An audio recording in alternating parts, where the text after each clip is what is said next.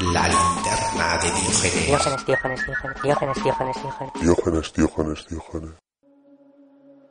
La utopía está en el horizonte. Yo sé muy bien que nunca la alcanzaré. Que si yo camino diez pasos, ella se alejará diez pasos.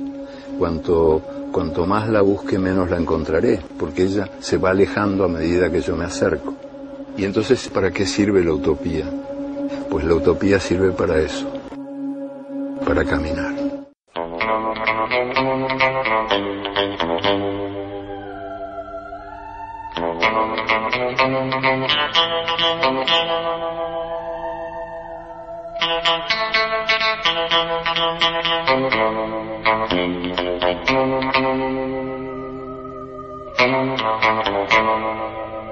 Con estas palabras de Eduardo Galeano, comenzamos este programa con el que cerramos el ciclo dedicado al anarquismo español de los años 20 y 30.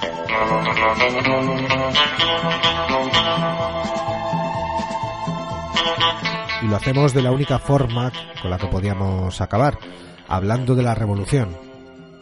Hoy examinamos ese momento en el que se puso a prueba más de medio siglo de anarquismo ibérico, más de medio siglo de cultura libertaria, de trabajo, debates, discusiones y luchas. Hoy ponemos a prueba la revolución de 1936. Porque todos los debates, todas las luchas, todas las redes de solidaridad, las décadas de formación, llevan a este examen final, que es la experiencia revolucionaria, que se inicia en julio de 1936. Terminamos pues con la revolución en la práctica.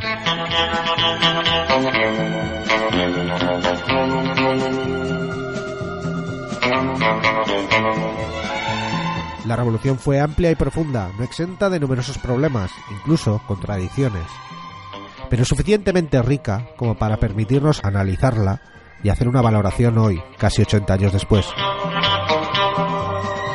Se colectivizó la industria, los servicios, las tierras, incluso el arte y la cultura, cine, teatro, participaron de ese proceso revolucionario. Pero también supuso un cambio profundo en las relaciones sociales, pues como destacó Orwell de su experiencia de aquella época, ya nadie se trataba de usted, ya que automáticamente se suprimió cualquier trato jerárquico tradicional.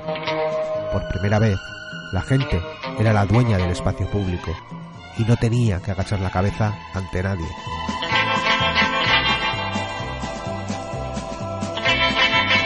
Pero no vamos a prolongar más la cosa y comencemos a hablar de esa revolución. Desde los estudios de Irole Ratia, Radio Libre de Bilbao, sed bienvenidos y bienvenidas. Soy el profesor Arcadio y esto es La Linterna de Diógenes. Vamos con los contenidos.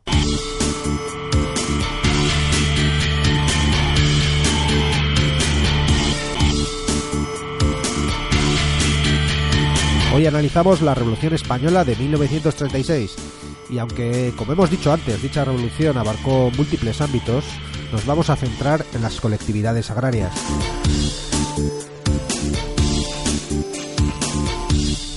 Analizaremos su funcionamiento, los debates, sus problemas, los diferentes modelos que se llevaron a cabo. Hoy analizamos la revolución en la práctica. ¡Comenzamos!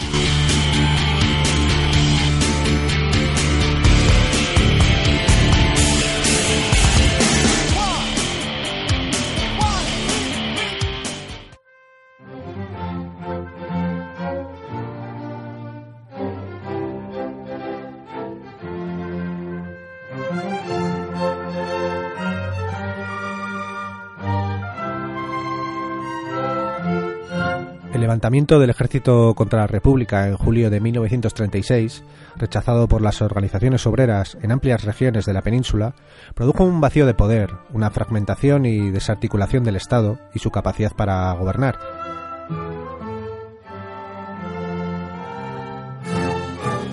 Ante esta situación, se produjo toda una serie de experiencias colectivizadoras en ciudades y campos, la experiencia colectivizadora más amplia y profunda de la historia moderna de Europa Occidental.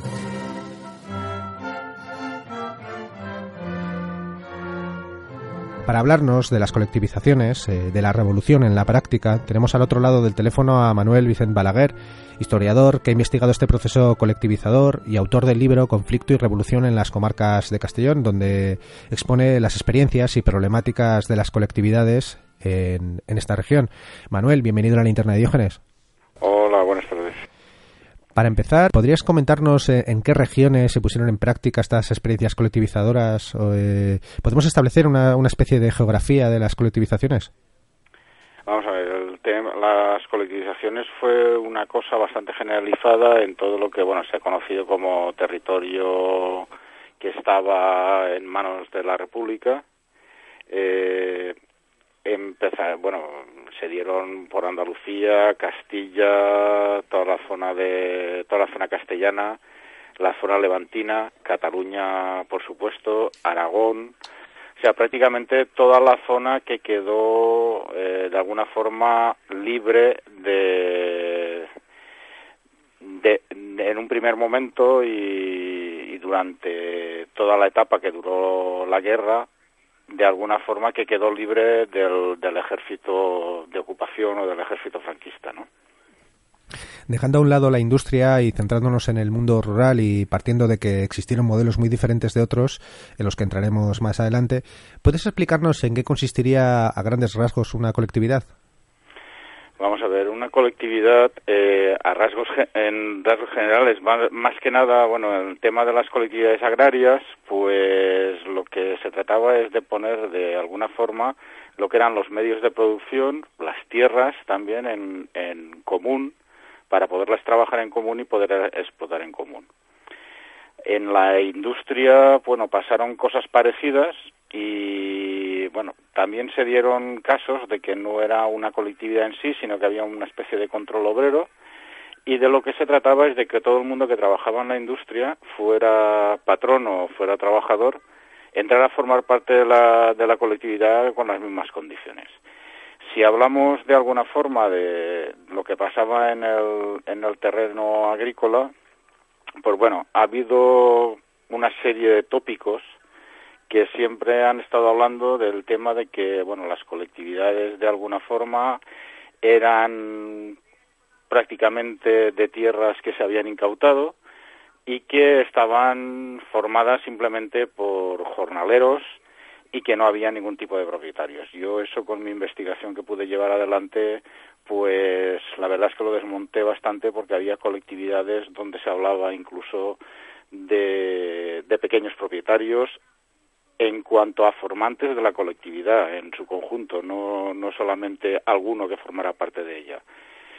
Entonces, bueno, pues se habla por una parte de que de que pueden haber hay incautaciones de propiedad de la tierra, por supuesto, de la gente que las había abandonado y que, se marchó, o sea, de los grandes terratenientes, eh, de tierras, de edificios y, y bueno, y, de, y de industrias, o sea, industrias que fueron abandonadas pero eh, también hay que tener claro y bueno y esto ahí yo creo que siempre hay que, hay que ponerlo de relieve de que cuando se produjeron estas incautaciones siempre se produjeron las incautaciones diciendo a quién se le había incautado la tierra, cuánta tierra se le había incautado y también los motivos de la incautación.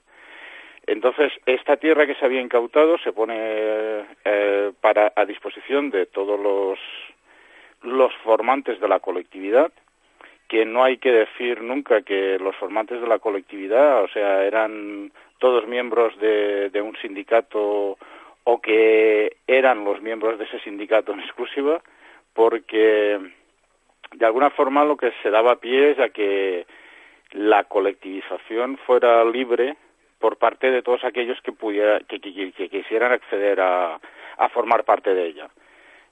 Se ha hablado también muchas veces de, que había una obligatoriedad, de que eh, se colectivizaba por las armas, de que se colectivizaba a punta de pistola. Y bueno, yo por las investigaciones que he podido hacer, y bueno, y si hablo de casos concretos, simplemente es por ejemplificar, aunque sea un caso muy concreto, ¿no? Yo estuve estudiando un caso de la provincia de Castellón, de Almafora en concreto, donde había una población de 8 millones, ay, perdón, de 8.100 personas y, y de esas 8.100 personas a la CNT había afiliadas eh, 2.100.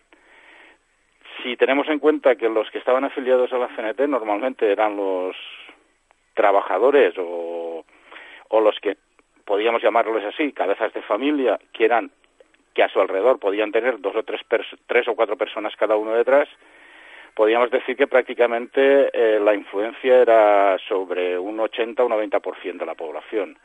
Bueno, pues cuando se colectiviza, eh, se pone en marcha la colectividad, y esto lo digo para que se vea que no era ni obligado a formar parte de la colectividad ni nada parecido, la gente que forma parte de la colectividad, y estoy hablando de tanto colectivistas como familiares, fueron alrededor de 580 personas. O sea que en ningún momento ni la totalidad de los miembros afiliados al sindicato CNT estarían formando parte de la colectividad.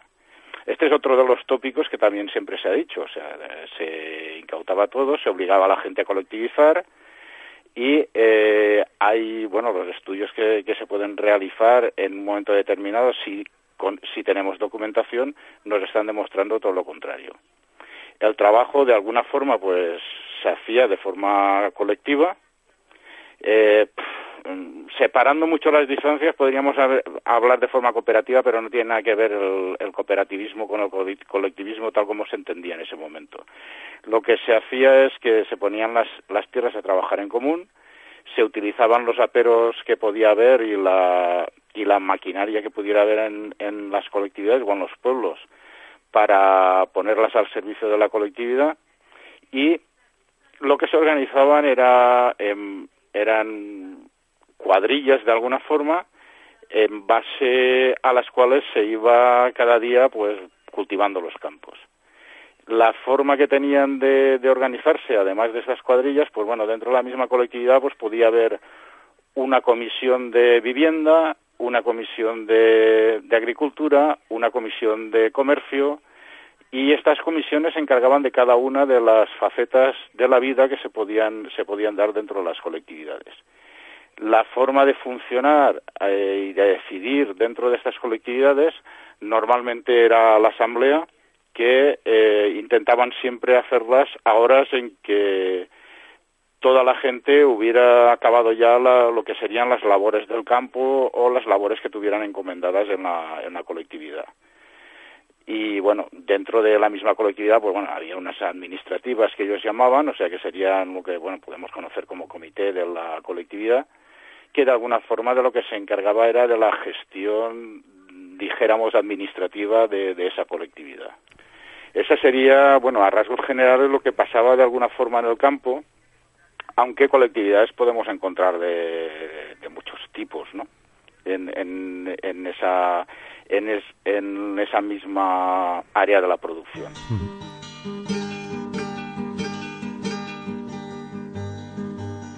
Yo pregunto a los presentes si no se han puesto a pensar que esta tierra es de nosotros y no del que tenga más.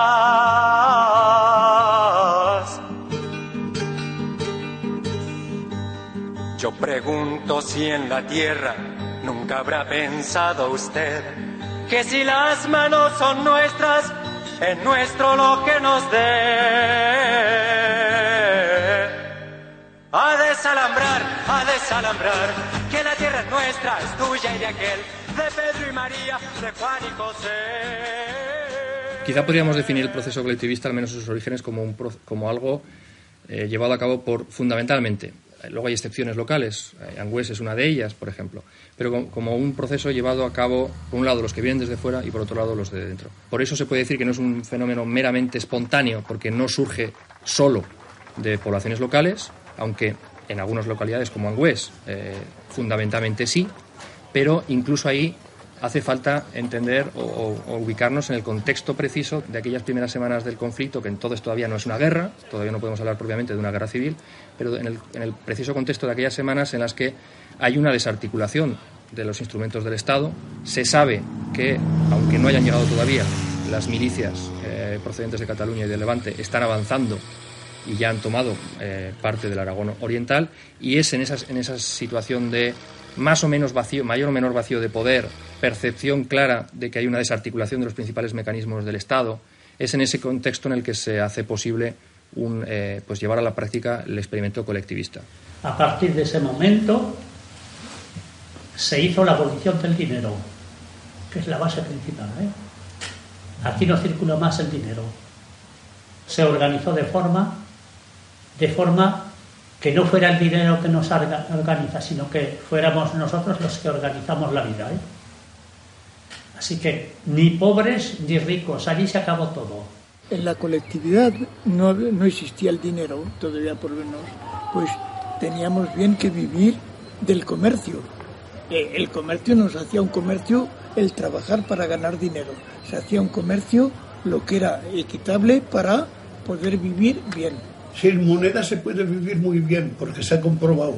Y lo hemos comprobado, hemos vivido 13 meses y hemos vivido 13.000 años sin moneda al intercambio. Porque el que sabe inventar un avión necesita comer patatas también. Y el que sabe criar patatas tiene tanto valor como el que sabe hacer un avión. A desalambrar, a desalambrar, que la tierra es nuestra, es tuya y de aquel, de Pedro y María, de Juan y José. A desalambrar, a desalambrar, que la tierra es nuestra, es tuya y de aquel, de Pedro y María, de Juan y José. Entiendo que cada pueblo o cada colectividad eh, buscaría eh, diferentes soluciones, pero eh, ¿qué sucedió con el dinero? ¿Fue abolido, convivió con la propiedad privada o se redujo al comercio exterior? Vamos a ver, hubo de todo, hubo de todo. Hubo zonas, hubo pueblos en que se abolió el dinero, se hicieron una especie, bueno, lo que se hizo de alguna forma fue sustituir el dinero existente por otro tipo de, moneda que, se acuñaba en, las nuevas poblaciones. Eh, bueno, se han visto, bueno, prácticamente todos hemos podido ver, pues, los clásicos vales de, de esa época que, bueno, que se habían acuñado en los diferentes pueblos o colectividades para de alguna forma poder hacer transacciones. Eh, Hubo en pueblos que, bueno, se intentó abolir de esa forma, hubo en otros que se siguió manteniendo el, mismo sistema, pero yo creo que quizá lo más importante es, son las, las nuevas formas de alguna de, las nuevas formas que se de, de asalariamiento que se intentaron dar dentro de, de muchas colectividades. No es quizá lo más importante el tema de la abolición o no del dinero, porque al fin y al cabo eh, tenemos que entender que se trataba de una revolución que se estaba haciendo en España y que y que bueno para comerciar con el exterior y eso lo tenían que hacer muy a seguido porque era la única forma que tenían de poder adquirir divisas para poder mantener la guerra contra los fascistas. Y eh, normalmente, y vamos, sobre todo en la zona que yo estudio, que es la, de Levante o de Castellón y tal, se exportaba muchísima naranja y muchísimo agrio y tal, y lo que lo que se hacía de alguna forma es exportar esa naranja y claro cobrar en divisas de los países extranjeros para poder de alguna forma abastecer de esas divisas al gobierno republicano y que el gobierno republicano pudiera conseguir eh, el armamento necesario para poder seguir la, guerra que se estaba, se estaba llevando adelante. Entonces, eh, habría, habría una forma de, de trabajar a nivel monetario que podría ser mixta y no podemos nunca hablar ni que se hubiera abolido totalmente el dinero ni tal. O sea, estuvo de alguna forma eh,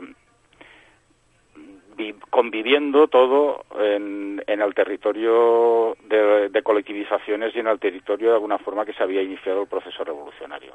Lo que yo hablaba del tema del asalariamiento sí que me parece bastante más importante porque hay en muchas colectividades que se adopta un tipo de salario que, bueno, en algunos casos se llama jornal familiar, en otros casos se llama salario familiar. Mm, que lo estudias en tu libro, además, lo aparece. Sí, mm. sí, porque además eh, hoy en día casi estaría como bastante... A mí eh, me resulta bastante cercano a lo que hoy en día se está llamando renta básica, ¿no? Que no sería exactamente lo mismo. Pero eh, de alguna forma de lo que se trataba es de coger... Bueno, eso lo explicó bastante bien el doctor Isaac Puente, que era un anarquista de la época, que escribió un folleto que se llamaba el comunismo, libertario. en el cual explicaba cuál sería no decía exactamente que esa era la forma de salario familiar, pero sí que decía que el Producto Interior Bruto de España en su conjunto, si se dividía entre el número de familias que había en España, salía a X dinero. Entonces, lo que estaba intentando decir es que ese Producto Interior Bruto que tenía España eh, se podía repartir entre todas las familias españolas y no habría prácticamente necesidad para nadie. Lo que de alguna forma me da a entender es que este folleto tuvo bastante importancia en los grupos anarcosindicalistas, en los grupos anarquistas, de prácticamente, yo diría, de todas las zonas. Yo me encontraba en algún sindicato de por aquí que en un momento determinado se hace una adquisición de 2.000 folletos para su reparto, y estamos hablando de poblaciones que en aquel momento igual no pasaban de los 10.000 habitantes. Entonces, que es algo que se difunde mucho. Y eh, lo que lleva es que en un momento determinado hay plenos de, la plenos regionales de la CNT Levante e incluso yo hablaría de, otras regionales porque en Castilla también se hace que es eh, coger el, el, salario familiar como una forma justa para ellos de reparto de, de, lo que sería el dinero en ese momento en, en las colectividades. ¿Por qué? Porque si en un principio partían de que a igual, a igual trabajo, igual salario, cuando se empezó a trabajar de esta forma en colectividad, se dieron cuenta que había familias que podían estar trabajando cuatro personas y había otras familias que por las circunstancias, porque los hijos eran muy jóvenes, porque eran pequeños, porque alguien no podía trabajar de la familia, pues en familias que a lo mejor eran cuatro personas trabajando, entraban cuatro salarios de la misma cantidad, mientras que en una familia de cuatro personas donde solo estaba trabajando uno, solo entraba un salario. Con lo cual, al final, se volvía a llegar a una situación de, de injusticia, de alguna forma, y de, de acumulación por parte de esas familias que entraban cuatro jornales. Entonces, lo que se plantean es, en cada sitio lo hicieron más o menos de una forma, pero hacerlo porcentualmente a los miembros de la familia. Entonces, eh, cuando solo tenía un miembro, pues daban una cantidad de dinero y eh, posteriormente por cada miembro de la familia se iba aumentando o bien un 50% para el primero, un 25% para el tercero y así se iba repartiendo de forma más equitativa eh, lo que podría ser una distribución más igualitaria de lo que podría ser el producto interior bruto de alguna forma de cada localidad o de cada o de cada colectividad. Para mí me parece una experiencia muy buena.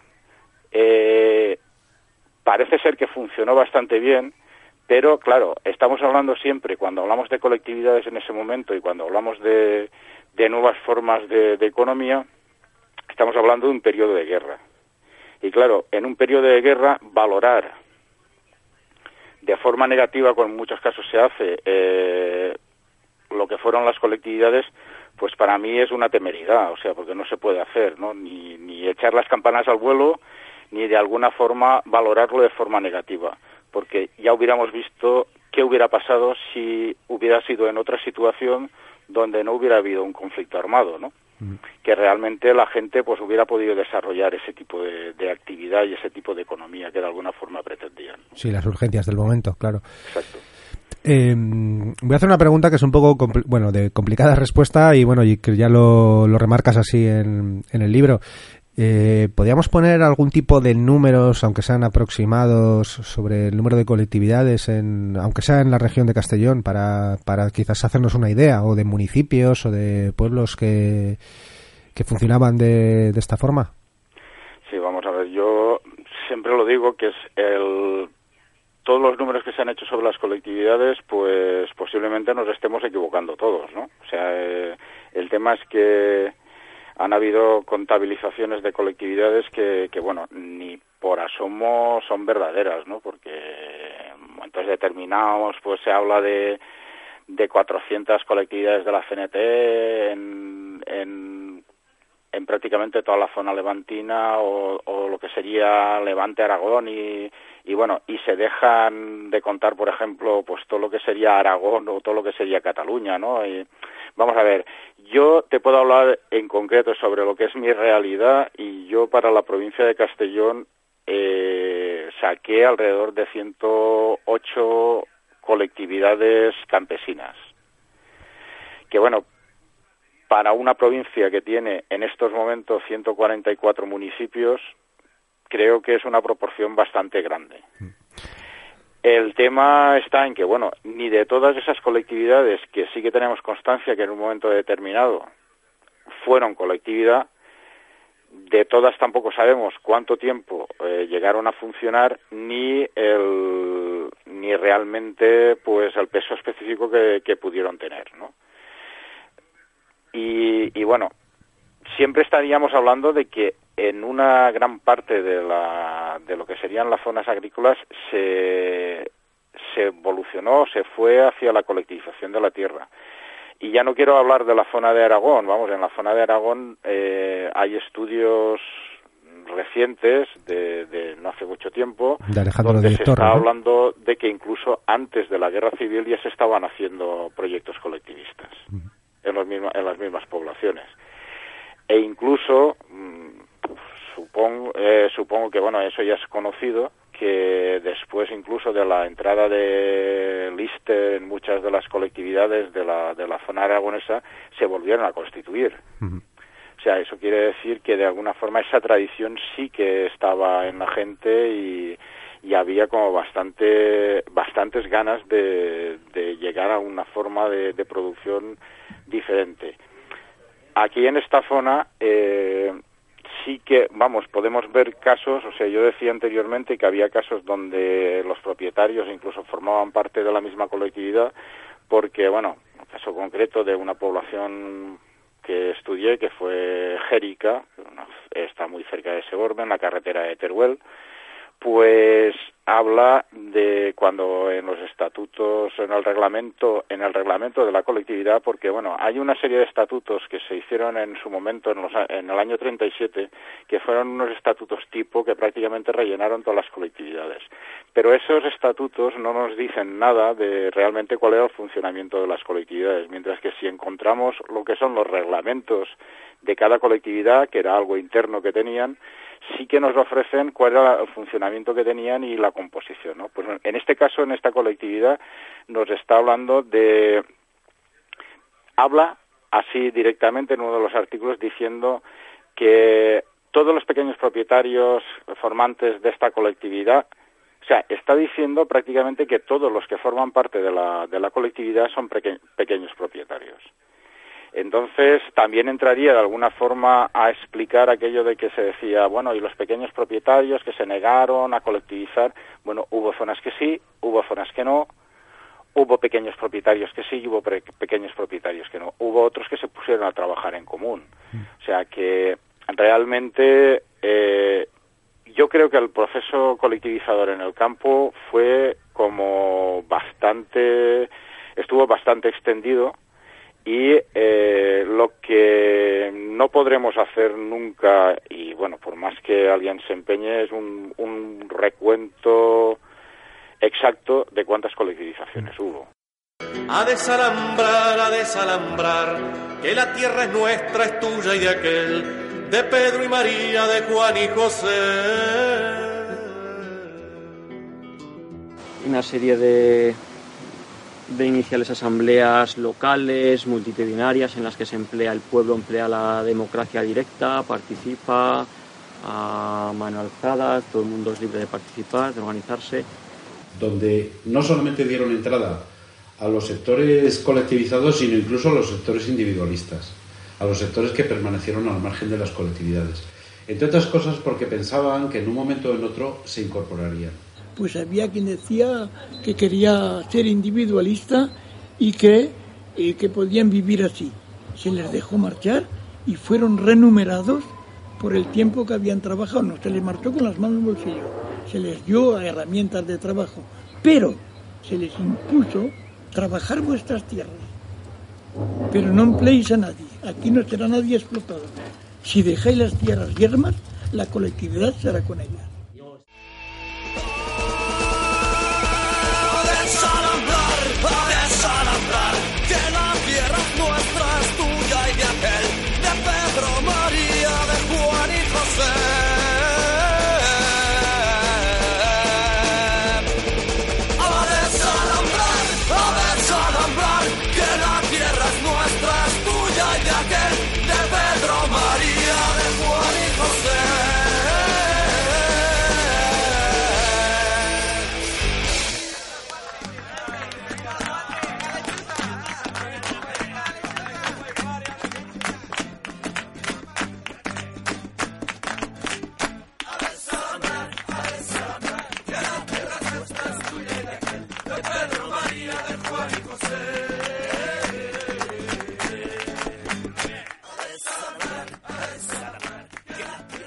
Respecto a, este caso precisamente de los pequeños propietarios, eh, si no me equivoco, algo bastante común era pues, precisamente permitir que a, aquellos que no quisieran entrar en la colectividad no entrasen, pero sí que existía una especie de, norma de, de que no, no siempre que, que trabajasen en su propia tierra, es decir, que no, no empleasen a nadie es decir, sin, sin, la explotación de nadie para trabajar su propia tierra. E incluso que si su propio su propia tierra eh, no quedaba trabajada digamos por él mismo porque no podía pues que sí que se, se, terminaba utilizando no por el resto de la gente.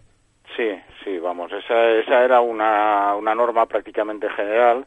Hay muchas colectividades que en el reglamento lo puedes ver de, de alguna forma. O sea eh, se habla de lo que es el trabajo dentro de la colectividad y que tú puedes dedicar una parte, incluso eh, siendo colectivista, una parte de, de tu tiempo para, para, cuidar una pequeña finca que tú puedas tener para, de alguna forma, lo que sería autoconsumo, ¿no? Y hay incluso casos en gente que puede, pues no sé, puede estar criando conejos o gallinas o tal, que se les deja, eh, después de abastecer a la colectividad, poder, eh, de alguna forma, vender esa, esas gallinas y esos conejos fuera de la colectividad, pero bueno, aportando también una parte de lo, de lo que se saca de la colectividad. Mm. Y sin, emple y sin emplear eh, mano de obra. Y sin emplear mano de obra, Eso. claro. Se, siempre era que el trabajo lo pudiera hacer la misma persona que, bueno, que pudiera ser propietaria de la tierra, ¿no? O sea, en la mayoría de casos lo que se daba es esta situación sí que se producen ciertas tensiones, o sea, sobre todo yo eso lo he visto en, el, en lo que sería la, la CTT-UGT, sí que hay muchas discusiones entre los que se planteaban como colectivistas y los que eran individualistas. Ahí hay bastante tensión en ciertos momentos y hay una pugna por, por a ver quién se hace, dijéramos, con el control del, del sindicato para, para prevalecer sobre los otros, porque los individualistas achacaban que los colectivistas estaban quedando con las mejores tierras, que ellos no podían tirar para adelante.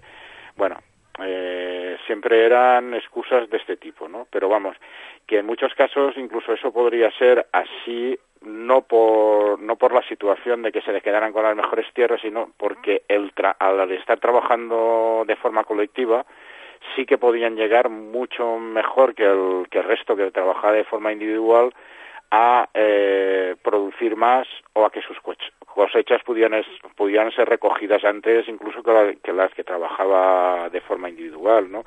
Con lo cual, bueno, pues esa situación sí que se dio. Bueno, hay muchos casos en, de gente que en, muchas poblaciones que, bueno, no quiso formar parte de la colectividad, le tocó trabajar sola y, bueno, le dejaron trabajar sola. O sea, e, esa es la situación que de alguna forma se ve en, en prácticamente todas partes. Además sería una cosa normal dentro de lo que sería el mundo del anarquismo, porque, vamos, si de alguna forma el concepto de libertad es algo que primaba sobre, sobre cualquier otro, pues tampoco se podía obligar a ninguna persona a formar parte de una cosa que no quería, ¿no?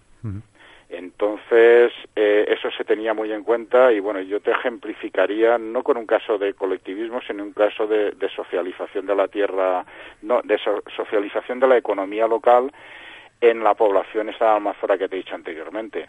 En un momento determinado se ve que quieren eh, poner lo que es el salario familiar como salario de toda la población porque resulta que tenían un bueno, tenían una crisis eh, económica a nivel de efectivo bastante gorda y lo que era el Consejo Económico Local, que sería el sustituto del ayuntamiento en aquel momento, que bueno estaba dominado por la CNT porque tenía 10 miembros y eran había dos de izquierda republicana, dos de Unión Republicana y dos del Partido Socialista. El Partido Comunista en esos momentos no existía en la localidad y había y la UGT prácticamente era inexistente porque en su momento, o sea, lo que era la sociedad obrera del pueblo en el año 32 prácticamente se adhiere toda a la CNT. Entonces, en este pueblo, cuando se plantean este tema de, de hacer el salario familiar como algo universal dentro de la población, pues en un momento determinado empiezan a tener reticencias por parte de lo que serían los políticos, o sea, los que formaban parte de, esos partidos políticos que quedaban en el, en el ayuntamiento.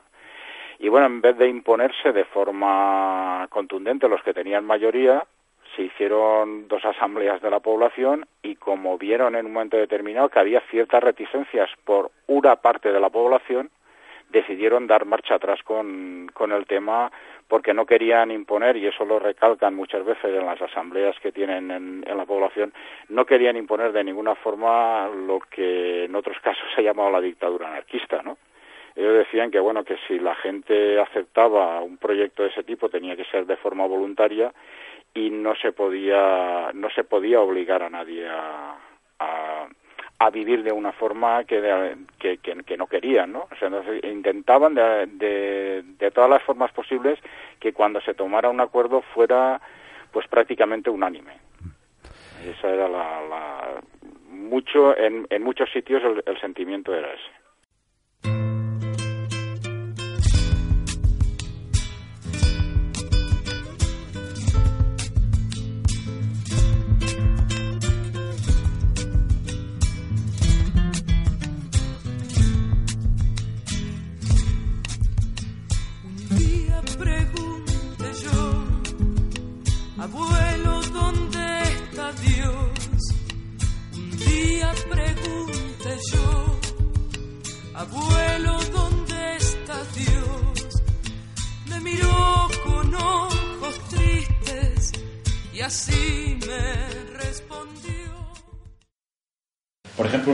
Críticas es el desahogo de algunas colectividades y la penuria o la precariedad de otras que en cierta medida corrigieron o fueron corrigiendo a medida que fueron creando estructuras comarcales sólidas y consolidadas y solventes.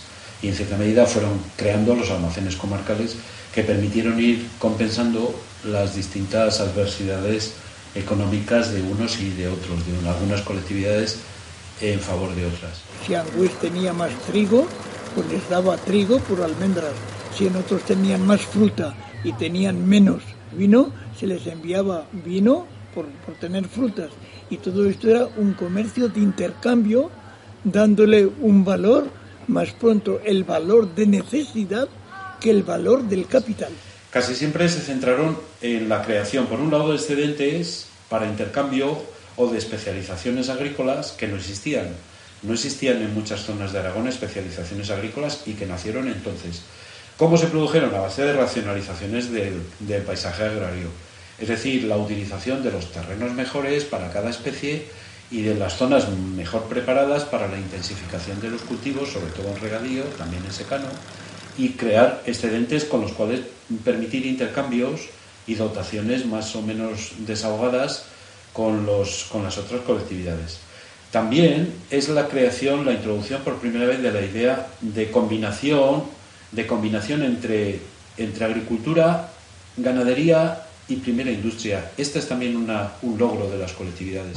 Y que nadie les pregunte qué es lo que saben de Dios. Por mi casa no ha pasado tan importante Señor. Por mi casa no ha pasado tan importante Señor que Dios protege a los hombres, tal vez sí o tal vez no. Que Dios protege a los hombres, tal vez sí o tal vez no. Pero es seguro que almuerza en la mesa del patrón. Pero es seguro que almuerza en la mesa del patrón. Hay una cosa en el mundo más importante que Dios. Hay una cosa en el mundo más importante que Dios. Y es que nadie escupa sangre para que otro viva mejor. Es que nadie escupa sangre para que otro Entiendo que las colectividades no eran totalmente autosuficientes. ¿Existía algún tipo de coordinación entre las diferentes colectividades, estructuras de tipo comarcal o redistribución de excedentes entre colectividades? Vamos a ver, eh, eso se intentó hacer en, en varios sitios, el tema de, de lo que serían federaciones de colectividades, y bueno, se intentó llevar durante todo el proceso, pero realmente cuajó bastante poco, ¿no? O sea, sí que se pudieron hacer, eh, tener relaciones entre algunas poblaciones, pero realmente eh, estaban, la situación de las poblaciones estaba como bastante aislada, ¿no? Eh, de alguna forma, lo que intentaban, to bueno, se intentaba de alguna forma mantener lo que serían la, mantener o, o estar ligados de alguna forma a lo que era la forma de abastecimiento que tenían anteriormente. Estamos hablando de un cambio de, de situación que, bueno, se da en poco tiempo y que en muchas poblaciones, pues, lo que rigen, pues, son las formas tradicionales que han tenido de abastecimiento. Entonces, eh, se dan casos, también son casos por, por porque se producen boicots, sobre todo por parte de, lo que serían en un momento determinado las estructuras que pudiéramos llamar eh, estatales de, de, la administración, ¿no? Hay momentos en que los gobernadores civiles, cuando vuelven a, a tomar de alguna forma las riendas y el control de la situación, eh, impiden que las que las colectividades puedan llegar al abastecimiento, o sea que, que a lo que sería el abastecimiento provincial que, podía haber, eh, les impedían llegar o incluso les ponían precios más caros de los que estaban vendiendo habitualmente en el mercado que, de la capital de provincia. Y entonces sí que tenían que haber eh, sí que había relaciones entre muchas entre colectividades agrarias que eh, para abastecerse de los productos que les hacían falta pues eh, se ponían en contacto entre ellas y hacían el intercambio de, productos o, o, la, o la compra de productos a otras colectividades. No fue generalizado el tema de poder hacer federaciones, aunque sí que sí que se estuvo trabajando en ello y bueno, hay hay bastante documentación que habla de, de, reuniones de federaciones de campesinos a nivel y de colectividades a nivel regional y a nivel provincial, pero eh, realmente la cosa que no llegó a funcionar del todo. Pero bueno, sí que se producían esas situaciones de, de digamos comunicación e intercambio entre diferentes entre diferentes colectividades con las que se pudiera tener contacto por parte de, de, miembros de la colectividad de una población en concreto. ¿El proceso revolucionario se reducía al trabajo de la tierra o también incluía otros aspectos como no sé la producción de ropa, la cultura, la educación o, o la sanidad? Sí, vamos a ver. Eh, hay un poco se, se produce prácticamente en todos los en todos los campos, ¿no? O sea, en la en la agricultura es bueno donde más se ha hablado siempre, pero bueno hay que tener en cuenta, por ejemplo, en la zona de, de Cataluña y tal, que el tema de las colectividades industriales es bueno durante esa etapa fue un ejemplo y aquí en la en la región de Levante que denominaban en esos momentos los anarquistas, en la zona de Alcoy, la zona de Elda, hubo colectividades muy importantes en Alcoy, sobre todo colectividades importantes en el tema de la metalurgia y de la y, de, y del textil.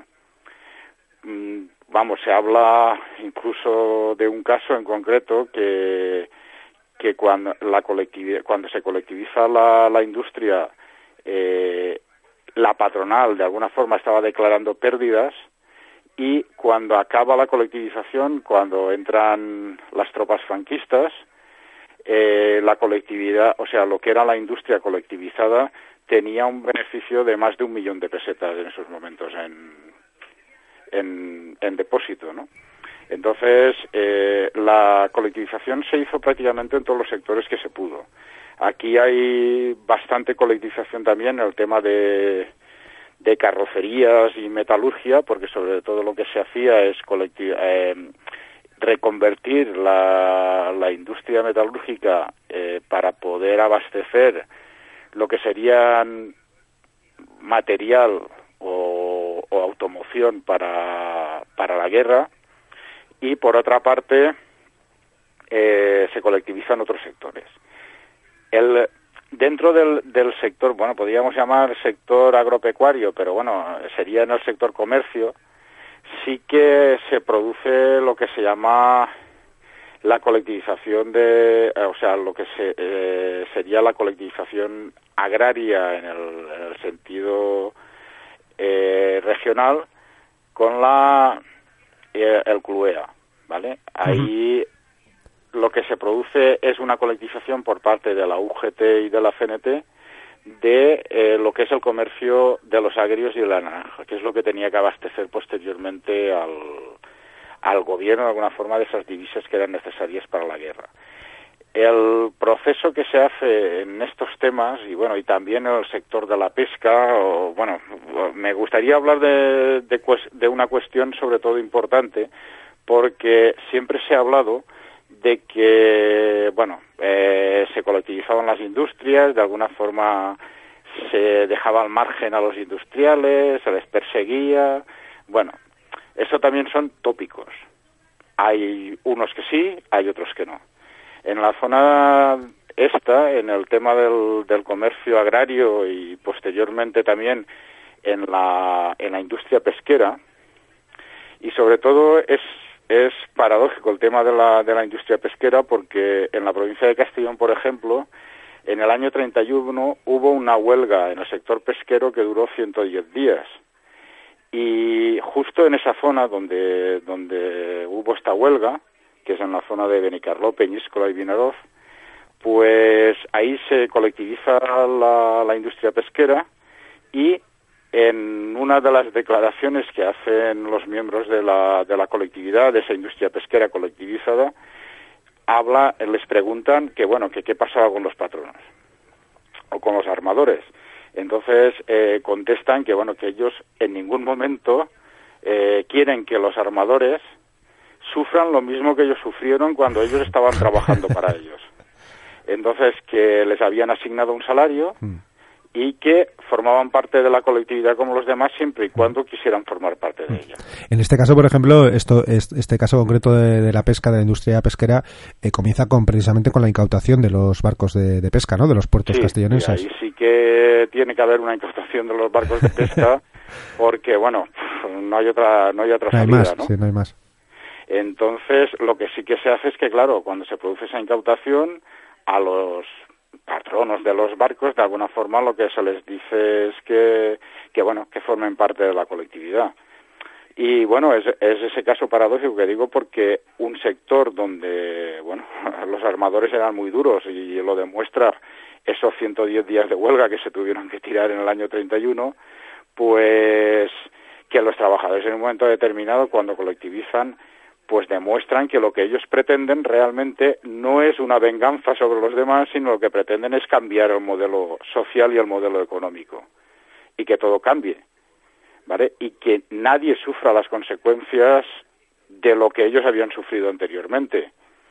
Claro, eso cuesta muchas veces de entender, pero cuando lo ves sobre los papeles y cuando ves de alguna forma cómo se comportó la gente en ese sentido, pues la verdad es que, que demuestra bastante lo positivo que fue todo el proceso, ¿no? Y reconocer... Por ejemplo, en la zona de, de aquí, de lo que hablábamos del Cluea, aquí, bueno, aparte de que en su momento, al principio, pues hubo eh, dueños de almacenes y tal, que, bueno, fueron fusilados y eso, sí que posteriormente eh, al resto de comerciantes que quedaban, les ofrecieron trabajar en, la, en, la, en lo que era el CLUEA como facturadores, o sea, que eran de los que se encargaban de hacer la facturación de lo que sería el transporte ferroviario que después tenían que mandar a los países europeos.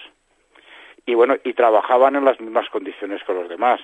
Yo incluso me encuentro con un caso de una persona que trabajó ahí, que después, bueno, tenía un pequeño almacén de naranja, más o menos familiar, que posteriormente con el tiempo, pues este hombre continúa con ello, después en la época franquista, y cuando se jubila, pues no tenía cotizaciones.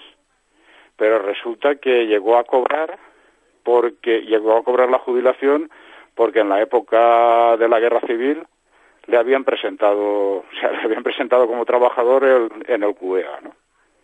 Es que se dan situaciones que dices, bueno, pues ¿qué es lo que pasó? Pues bueno, pues esta gente entraba a trabajar en las mismas condiciones que los demás y eh, formaban parte de, esa colectividad que, en esos momentos se había formado para, para desarrollar la economía local o la economía de la zona. ¿Qué culpa tiene el tomate está tranquilo en la mata? ¿Qué culpa tiene el tomate que está tranquilo en la mata? Y viene un hijo de puta y lo mete en una lata y lo manda pa' Caracas. Y viene un hijo de puta y lo mete en una lata y lo manda pa' Caracas. Los servicios de sanidad, los servicios de asistencia, los servicios de enseñanza. Tres servicios básicos de lo que luego, andando los años, sería el estado del bienestar. Tres escalones básicos del estado del bienestar que comenzaron a ser introducidos por primera vez en Aragón de una forma masiva al servicio de las, de las poblaciones por las colectividades. Claro, es evidente de que los campesinos veían alguna ventaja, alguna ventaja, e incluso los pequeños propietarios que entraron en las colectividades y pusieron a su disposición las propiedades individuales, veían alguna ventaja y alguna contrapartida. ¿Y cuáles? Pues estas, las de tener un médico que le dispensaba, eh, que le atendía, la de tener eh, farmacia gratis, medicinas gratis, operaciones en centros quirúrgicos pagados por la colectividad, le permitía tener una escuelica, una escuelica y una serie de atenciones más o menos culturales. No permitir a, los, a las personas de una, mm, mayores de, una determinada edad o chicos jóvenes, niños, niñas de menos de, también de una determinada edad que trabajaran, algo que era habitual en el campo en aquella época y lo siguió siendo durante la dictadura, es decir, que niños eh, desde muy jóvenes abandonaron los estudios para que fueran al, campo o que las personas mayores siguieran haciéndolo. Entonces hubo proyectos en algunas localidades, en algunas colectividades, en el sentido de atajar esas cuestiones. Otras como eh, la coordinación en, materias, en materia del abastecimiento, es decir, que aquellas familias, obviamente dentro de una colectividad, aquellas familias con menos recursos, tuvieran alcance, tuvieran a su alcance medios para poder subsistir igual, igual que cualquier otro miembro de la, de la colectividad. Lo más urgente, claro, hubo que ocuparse de, de, las, de la gente mayor, hubo que ocuparse de la infancia, de manera que no hubiera ni, ni huérfanos ni gente pobre. Tratábamos de que no hubiera ni pobres ni ricos, ¿eh? sino gente igual, ¿no? Había viudas, había viudas con, criaturas pequeñas, que cómo iban a hacer para comer. Si colectivamente podían salvarse la vida, pero individualmente tenían que seguir viviendo en la miseria y, y toda esta gente los ancianos que no habían tenido, habían en su vida, no habían tenido un día de descanso en su vida. Cada uno hacía lo, lo, que quería a partir de 62 años. Y, de, y a partir de 60 a 62 no se les daba nada más que trabajo fácil a hacer. Ese era el médico que decía, no, no, este hombre está cansado, hay que se tiene que descansar. Eh, era el médico que tenía que, y como la gente aquí no había nadie que estaba malo nunca, aquí estábamos todos buenos, ¿eh? En aquella época. Eh, no, no, queríamos ni estar malos, porque estar malos en aquella época hubiera sido ser falso, ¿no?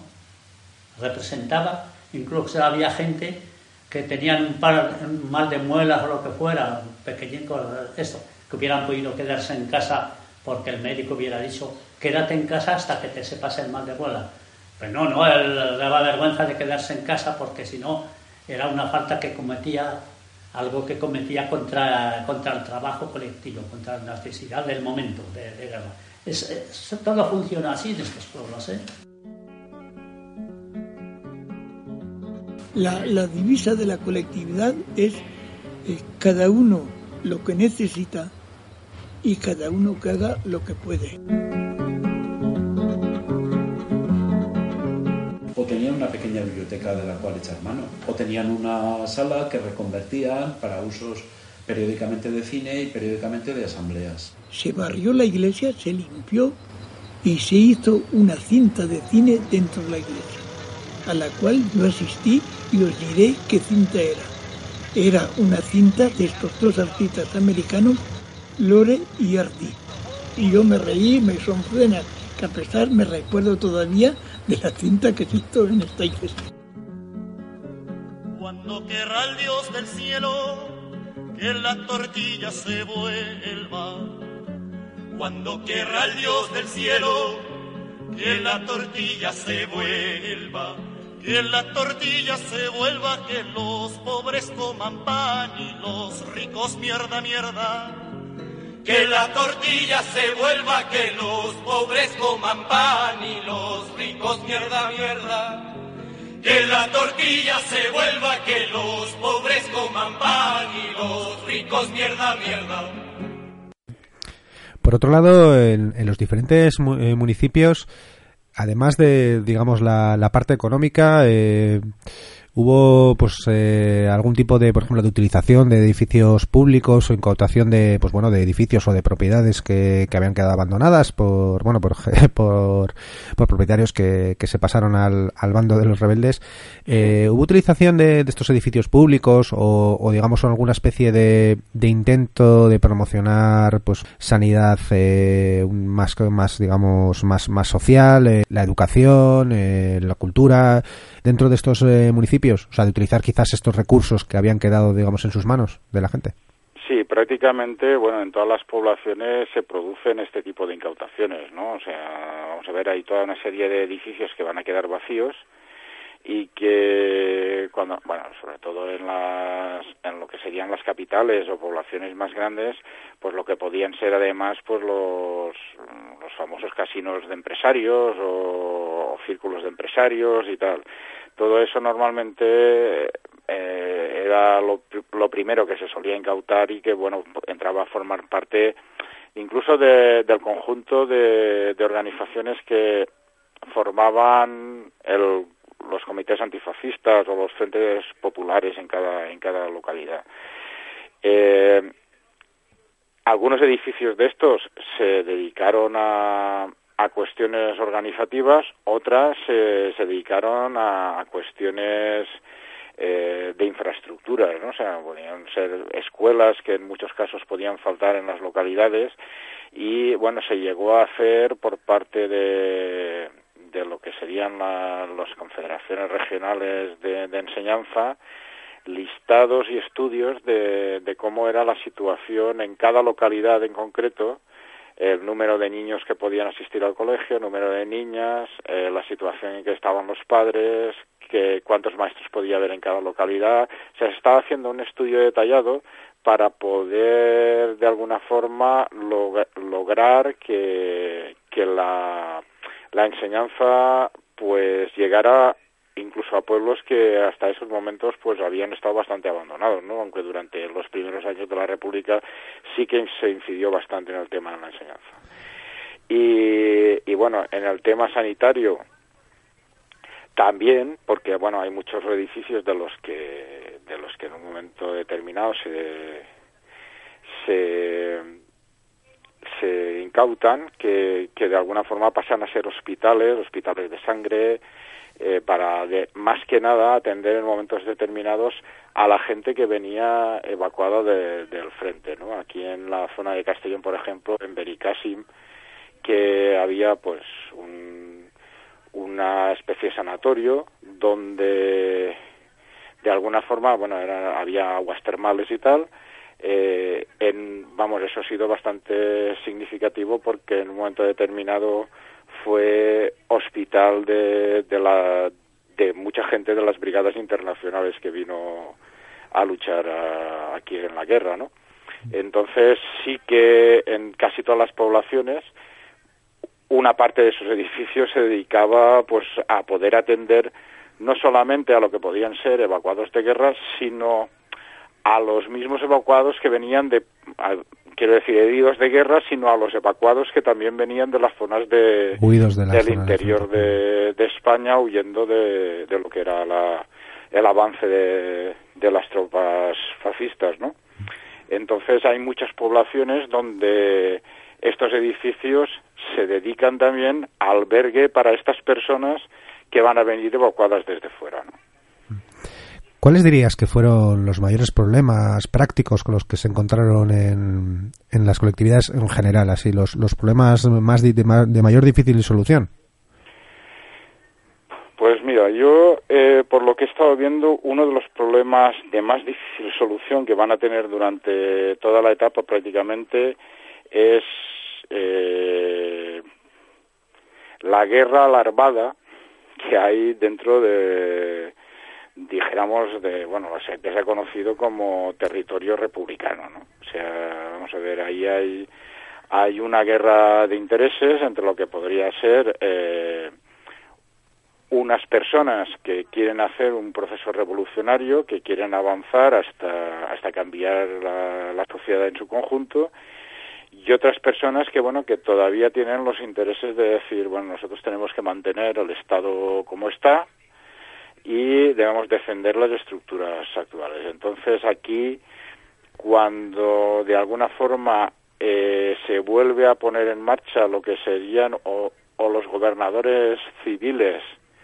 vuelven a tener cierto poder lo que intentan es, es eh, volver a las instituciones anteriores, ¿no? O sea, todo lo que habían sido consejos económicos locales intentan que, que vuelvan a ser ayuntamientos legalmente constituidos, donde obligaban a que hubiera gente de, de todos los sindicatos y de todas las organizaciones y en muchos casos era imposible, o sea, porque había poblaciones donde solo había eh, sindicato de CNT y había otras poblaciones donde solo había sindicato de, de la UGT, ¿no? Pero eh, obligatoriamente tenían que estar los dos sindicatos constituidos.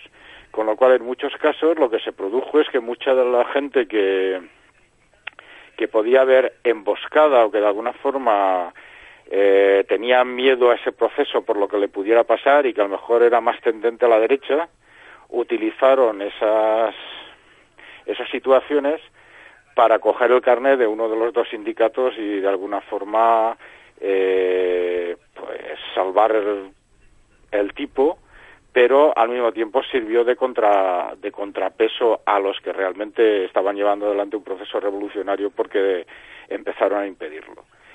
Después, otra de las situaciones que se da es al, en ese momento que los gobernadores civiles cogen fuerza, es eh, intentar de alguna forma estrangular lo que serían las economías de, de muchas poblaciones.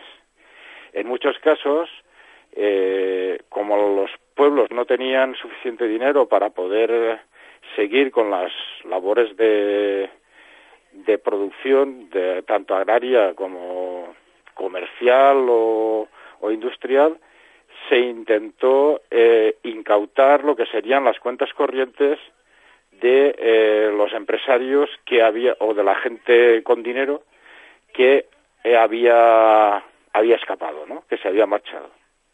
Y son los gobernadores civiles los que, en muchos de estos casos que hubiera, que podía haber eh, ayuntamientos o municipios donde la tendencia revolucionaria era bastante importante, impidieron que esas, esas cuentas bancarias pudieran ser incautadas y pudieran pasar a manos de, de los ayuntamientos. Con lo cual se les estaba impidiendo de alguna forma eh, tener dinero para poderse abastecer en un momento determinado que les hiciera falta echar mano de ello. Y además, eh, otra era el tema del abastecimiento que he dicho anteriormente, el tema del abastecimiento provincial, que en muchos casos también se les impedía a aquellas poblaciones que demostraban pues ser como bastante más avanzadas en el en el sentido de llevar adelante una revolución más profunda, con, más profunda o con más peso, ¿no?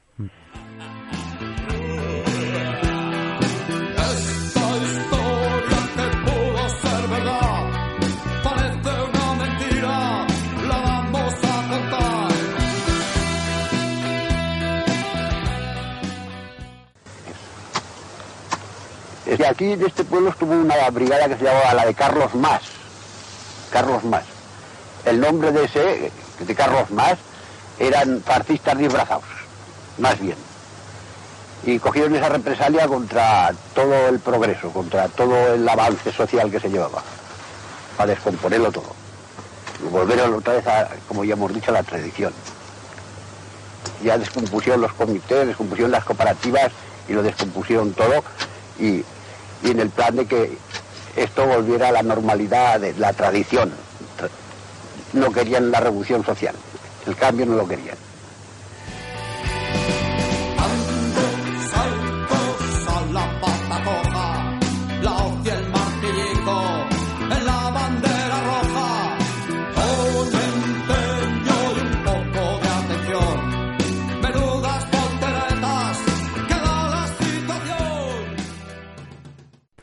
Precisamente eh, alrededor de, algunas de las cosas que nos estás comentando ahora, eh, ya en el verano de, de 1937 comienza un proceso de desarticulación de las colectividades, una estrategia planeada por Manuel Azaña que dejó en manos de, Indalecio Prieto, de Indalecio Prieto, que a su vez eh, movilizaría toda una división, no al frente, sino a la, a la desarticulación de las colectividades, la división Lister eh, comunista, que utilizaría las armas precisamente para acabar con las colectividades. Eh, ¿Esto sucedió así? ¿El gobierno republicano utilizó el ejército para desarticular las colectivizaciones en lugar de luchar en el frente? Eh, sí, bueno, lo que estaba contando hace un momento es un proceso que se lleva adelante desde el gobierno republicano, ¿vale? Es el acoso a las colectividades. Muchas veces se habla de que mayo del 37 es el, dijéramos, el momento en que se produce la inflexión, ¿no? Sí. pero yo diría que es mucho antes, o sea, es a principios del año 37 cuando con la toma del control por parte de muchos gobernadores, eh, empezando a, a imponer ayuntamientos en muchas localidades, empieza todo ese proceso de, dijéramos, reconquista del territorio perdido por lo que serían el- los políticos republicanos. ¿no? Si me permites, me gustaría, aprovechando lo que estás diciendo, explicar un poco el contexto precisamente de que sucede a, a esos principios del, del 37. Es precisamente que cuando todos estos, eh, digamos, eh, políticos y nuevos gobernantes eh, intentan, digamos, volver a, a sus puestos o recuperar el poder de la República, hasta ese momento estaban pensando, todos daban por hecho que, que bueno, que, que la guerra civil iba a acabar precisamente a finales del 36 y que es cuando ven que se estabilizan los frentes, que se estabiliza la guerra y que va para más largo, cuando precisamente eh, hacen este movimiento, ¿no? De recuperar y, y reestructurar el Estado, por llamarlo de alguna forma. No sé si eso, ¿no? Ahí, ahí entraría un poco esta situación. Claro, y yo eh, lo que me gusta romper es con ese mito de mayo del 37, ¿no? O sea, mayo del 37 al final es la culminación de ese proceso, no es el inicio. Eh, es la culminación porque durante toda esa mitad del año 37 han estado eh, intentando recuperar todos los espacios de poder. Y en mayo del 37 eh, hacen la, la ofensiva final, ¿no? Sobre todo en la, en la zona de, de Cataluña. Y bueno, eh, dentro de todo ese contexto, lo que se produce es la movilización de, la división de, de Lister por toda la zona, sobre todo de Aragón, para ir eh, desmantelando colectividades. O sea, ir desmantelándolas, pero a, tiro limpio. O sea, no nada de, de entrar y decir esto eh, eh, lo organizamos de otra forma, sino, bueno, utilizando las armas. Entonces, eh, claro, se habla de una guerra, no se estaba manteniendo una guerra solamente, se estaba manteniendo una guerra en, en el interior, o sea, lo que sería dentro del territorio republicano, y una guerra contra el, contra el fascismo. Entonces, eh, realmente, en un momento determinado, sobre todo a, bueno, sobre el año 38, a mitad del 38 o tal, realmente la gente que ha empezado ese proceso revolucionario, la gente que está llevando adelante colectivizaciones y tal, está como muy desmoralizada. Está, como muy desmoralizada porque realmente no sabe si, si a los que tiene al lado son amigos o son enemigos. Porque claro, están recibiendo de alguna forma palos por todas partes. Y, y claro, sí que existe esa ofensiva, sí que pasa y que al final, bueno, se ha achacado la culpa, bueno, por parte sobre todo de, lo- de los comunistas durante toda durante todos estos años han estado achacando que bueno que los anarquistas quisieron hacer la revolución, no atendían a nadie y bueno, habría que ver si los anarquistas en ese momento lo que querían hacer la revolución o los comunistas no querían hacer la revolución porque resulta que decían que en España no se había hecho eh, la famosa revolución burguesa y como no se había hecho la famosa revolución burguesa, primero había que hacer la revolución burguesa para después hacer la revolución proletaria. Eso primero había que apoyar la recuperación de la burguesía, exactamente. Claro, entonces es una contradicción, bueno, es una contradicción, es una cosa que marcaba la heterodoxia marxista-leninista y que de alguna forma, pues, pues bueno, o estalinista en ese momento. Sí, ¿no? eh, es una curiosidad, eh, aunque se salga un poco del tema del que estamos tratando, es una curiosidad que precisamente a Stalin le interesase más una república burguesa en aquel momento que hiciera de contrapeso a Alemania e Italia que precisamente este- todo este proceso revolucionario que estaba saltando. Y que bueno, de, de hecho hay casos de, de militantes comunistas, eh, digamos de base, que en diferentes colectividades y demás eh, se encontraron que de repente les llegaban órdenes desde arriba de que había que desarticular, desarticular las colectividades, ¿no? Que, que supongo que se les quedaría un poco cara tontos también. Claro, si hay colectividades que incluso están en su momento hechas por el Partido Comunista, o sea, es que, a ver, o sea, en la zona de Jaén, sobre todo y tal, hay algunas zonas que, que serán colectividades del, del PC, incluso colectividades del Partido Comunista y de la CNT, o sea, es que dices, no era una cosa tan anormal, bueno, tampoco era una cosa tan anormal porque eh, había gente del Partido Comunista que estaba dentro de la CNT. O sea que, bueno, que tampoco era una cosa tan ilógica. Yo aquí en la provincia de Castellón, en, sobre todo en el tema de, del puerto de Castellón, había mucha gente que, bueno, había una mayoría de gente de la CNT, pero muchos de ellos eran militantes del Partido Comunista. Entonces, claro, y eso desde antes, o sea, no es una cuestión que se haga durante el momento de la guerra. Pero claro, eh, la situación era lo que los dirigentes de alguna forma pues pretendían y bueno, en ese momento empezaron a hacer, ¿no? O sea, que es controlar toda esa situación porque bueno, para ellos había pasos más importantes, o sea, primero había que seguir el proceso y eh, en esos momentos, vamos a ver, eh, en definitiva lo que no les interesaba es que en España triunfara una revolución de carácter de alguna forma anarquista, ¿vale? Porque era lo que de alguna forma pues se había encaminado. Mm, No es una cosa nueva que los comunistas se enfrentaran a los anarquistas. En la misma Rusia, cuando se produce la revolución, la revolución no la hacen los bolcheviques, o sea, la hace el pueblo. En un momento determinado los bolcheviques se hacen con el control de la situación, Exactamente. pero hay muchos anarquistas en esa revolución. Y en Ucrania en concreto, bueno, ahora que está muy de moda el tema ucraniano, eh, Néstor Magno eh, fue uno de los de, de los que mantuvo la guerra contra el ejército blanco y posteriormente fueron atacados por lo por el ejército rojo. Entonces, claro, eh, en, en Ucrania en esa época, pues se hablaba mucho de anarquismo y, y estaban haciendo procesos de, de, colectiviza- de colectivización o colectivismo en la zona ucraniana. Pero claro, cuando el ejército rojo ve que aquello tiraba para adelante y que se les podía escapar de las manos, pues invadieron y intentaron aniquilar a todo lo que pudieron. O sea que no era una cosa que se daba en España por primera vez, o sea, el, el proceso había sido el, el mismo en todas partes. De alguna forma es lo que hace el, vamos a ver, hacen los estalinistas eh, con todo lo que podía estar a, a su izquierda, o sea, pasó lo mismo con con eh, el, bueno, aquí fue el POM o lo que o lo que sería el trotskismo o Trotsky o tal que en un momento determinado se ha llamado que podía ser los comunistas de izquierda, ¿no? o la propia los propios marineros de Kronstadt que pre- precisamente estoy recordando una frase de Trotsky que hasta ese momento no era persona non grata eh, que en su momento dijo que los marineros de Kronstadt marcarían el inicio o sea como habían marcado el inicio de la revolución marcarían también el final.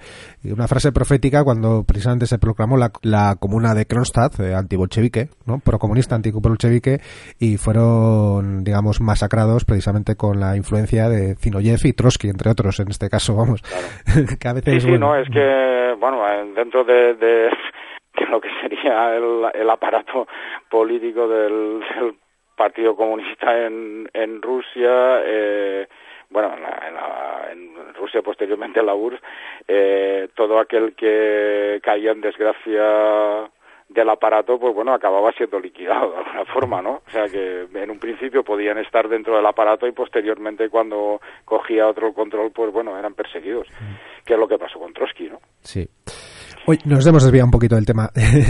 Para terminar, eh, me gustaría pedirte una, una última reflexión eh, sobre todo este proceso revolucionario. ¿Qué, qué es lo que más destacarías? ¿Qué te, qué te gustaría destacar de, de toda esta experiencia revolucionaria?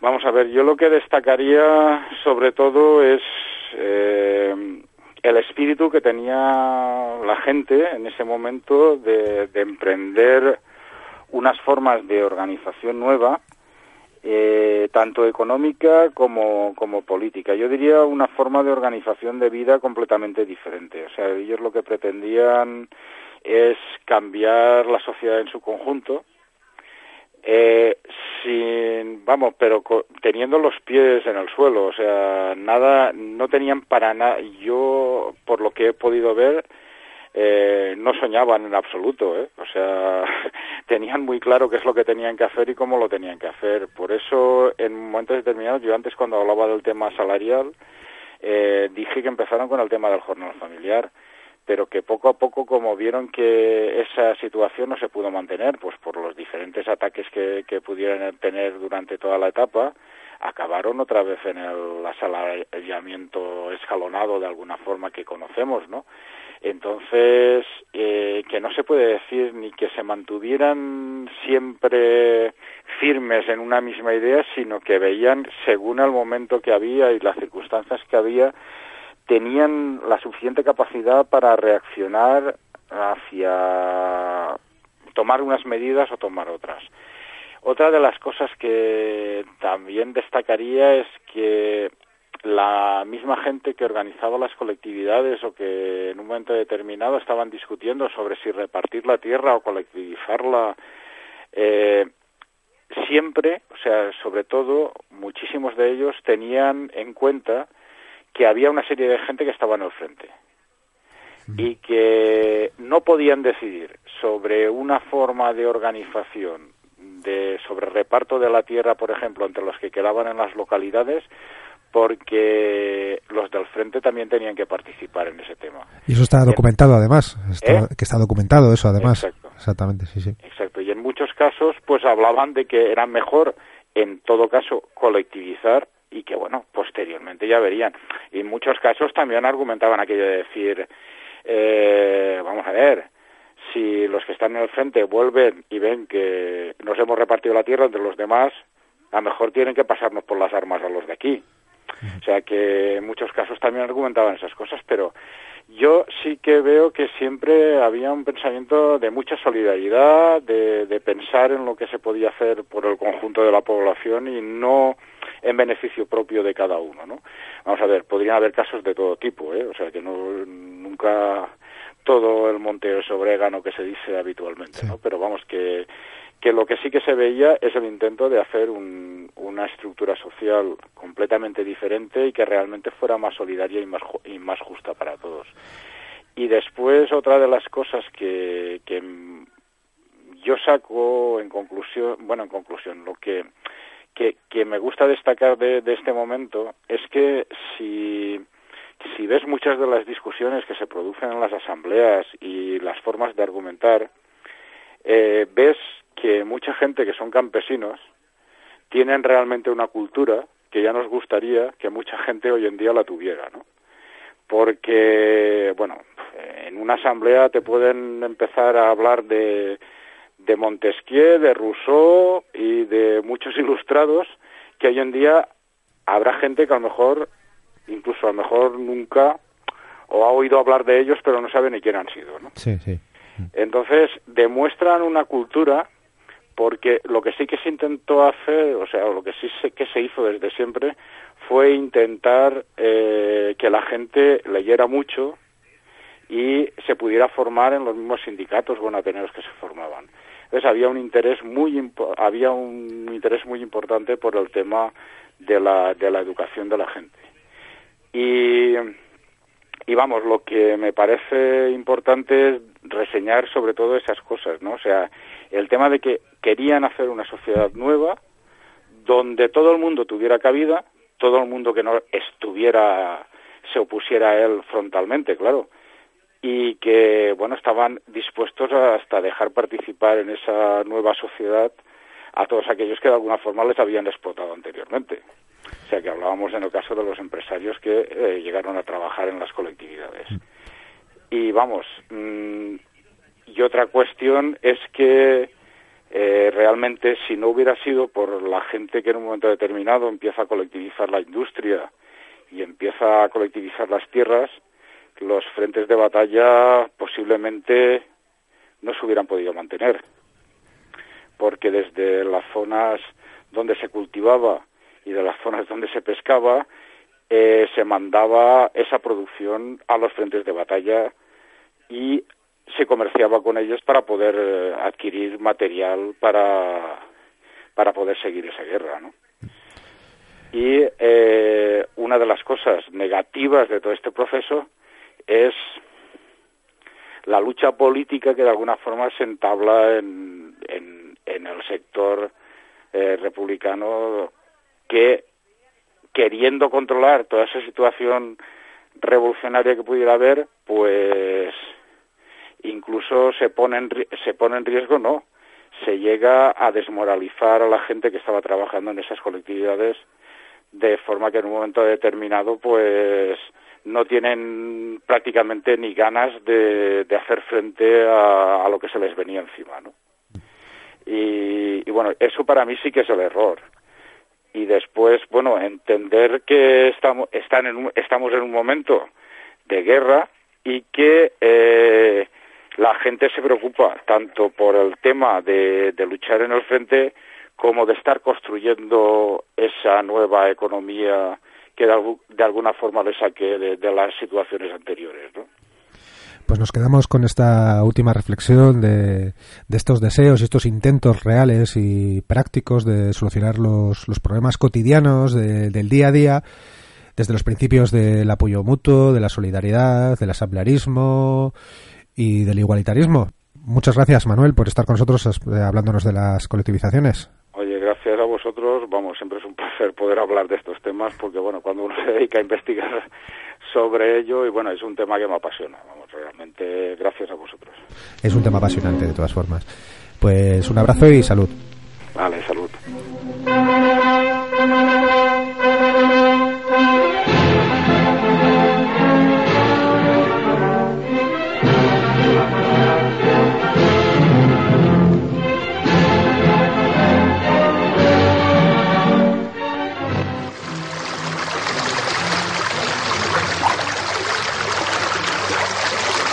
No creería en la gente, en la revolución social, la transformación que aspiramos nosotros. A una vida colectiva, a una vida común, a una vida de hermandad. Creo que el hombre ahora vive individualmente, no está por hacer grupo, no está por hacer masa.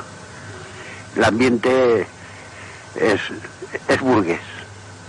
Está más por el lujo, por el derroche, por el, la vida, diríamos, mundana, por, por disfrutar más a su manera, sin saber si va a tener más prejuicios o más beneficios con eso. No la ha calculado. De ninguna manera no la ha calculado.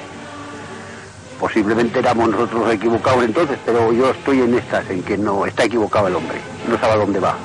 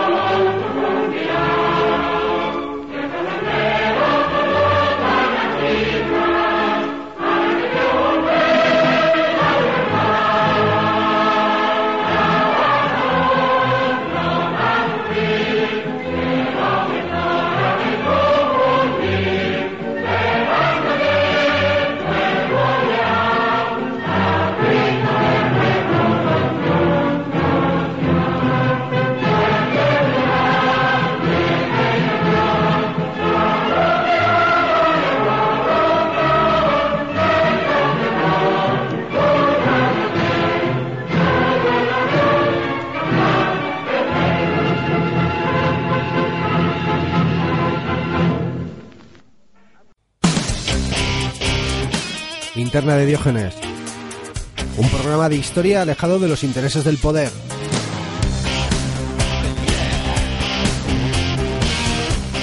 No tenemos miedo de rebuscar demasiado profundo. No tenemos miedo de lo que nos podemos encontrar. No tenemos miedo de pensar. No tenemos miedo de poner en duda todas las certezas. No tenemos miedo de sacar la academia a la calle. Linterna de Diógenes. Siete años socializando el conocimiento. Y como siempre, en Irola y Ratia.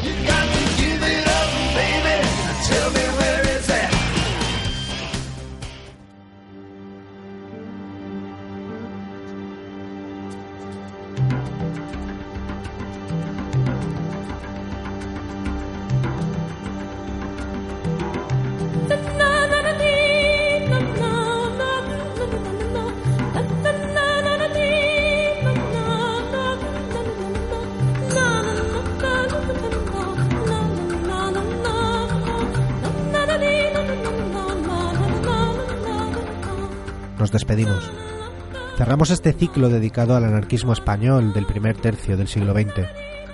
Y como os dije en su momento, ni es ni pretendía ser un recorrido general y exhaustivo. Lo que sí pretendía era resaltar ese pragmatismo del anarquismo de aquellos años, su vocación eminentemente práctica y de solucionar los problemas reales y cotidianos de la gente.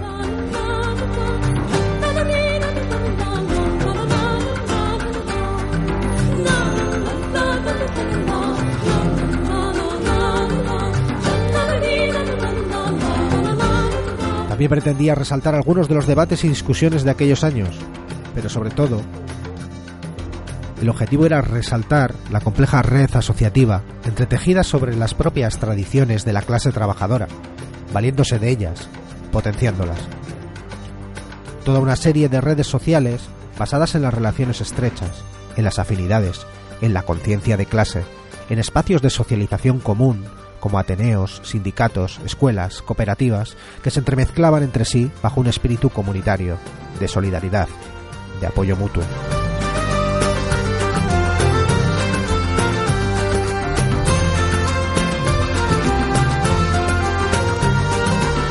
Damos así por finalizado este ciclo, pero se cierra una puerta para abrir una ventana. Pues la semana que viene estaremos nuevamente aquí, cabalgando las olas de eso que llamamos historia poder ser a contracorriente. Un abrazo.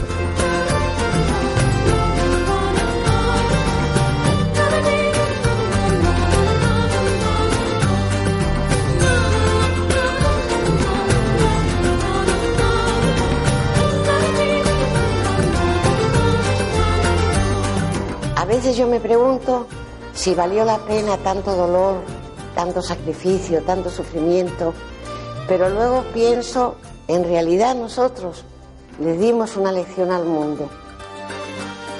Por más que sea, pudimos dar un ejemplo de que, de que es posible, de que es posible vivir sin gobierno porque no, había gobierno y marchaban las colectividades y marchaba todo, todo funcionaba. Así de mutuo acuerdo.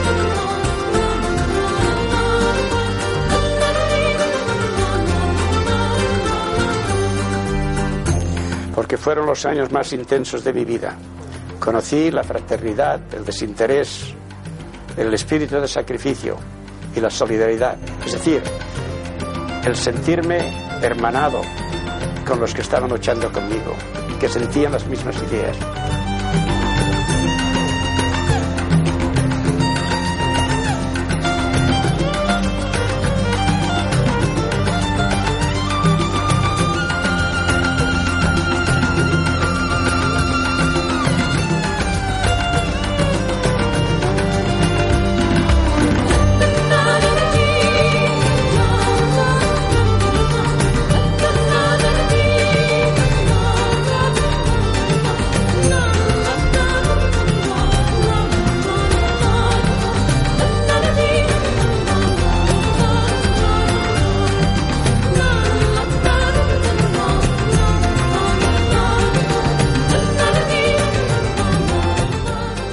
Es lo mejor ¿eh? y que por ello hay que luchar, porque aunque no se llegue eh, eh, ha de ser, si no una meta, una ilusión, una utopía, una, lo que sea, lo que puede ser como una poesía, ¿no? A los osados pertenece el futuro. Cuando no, puedes, cuando no podemos soñar más, morimos. Así lo dice Emma y eso es verdad.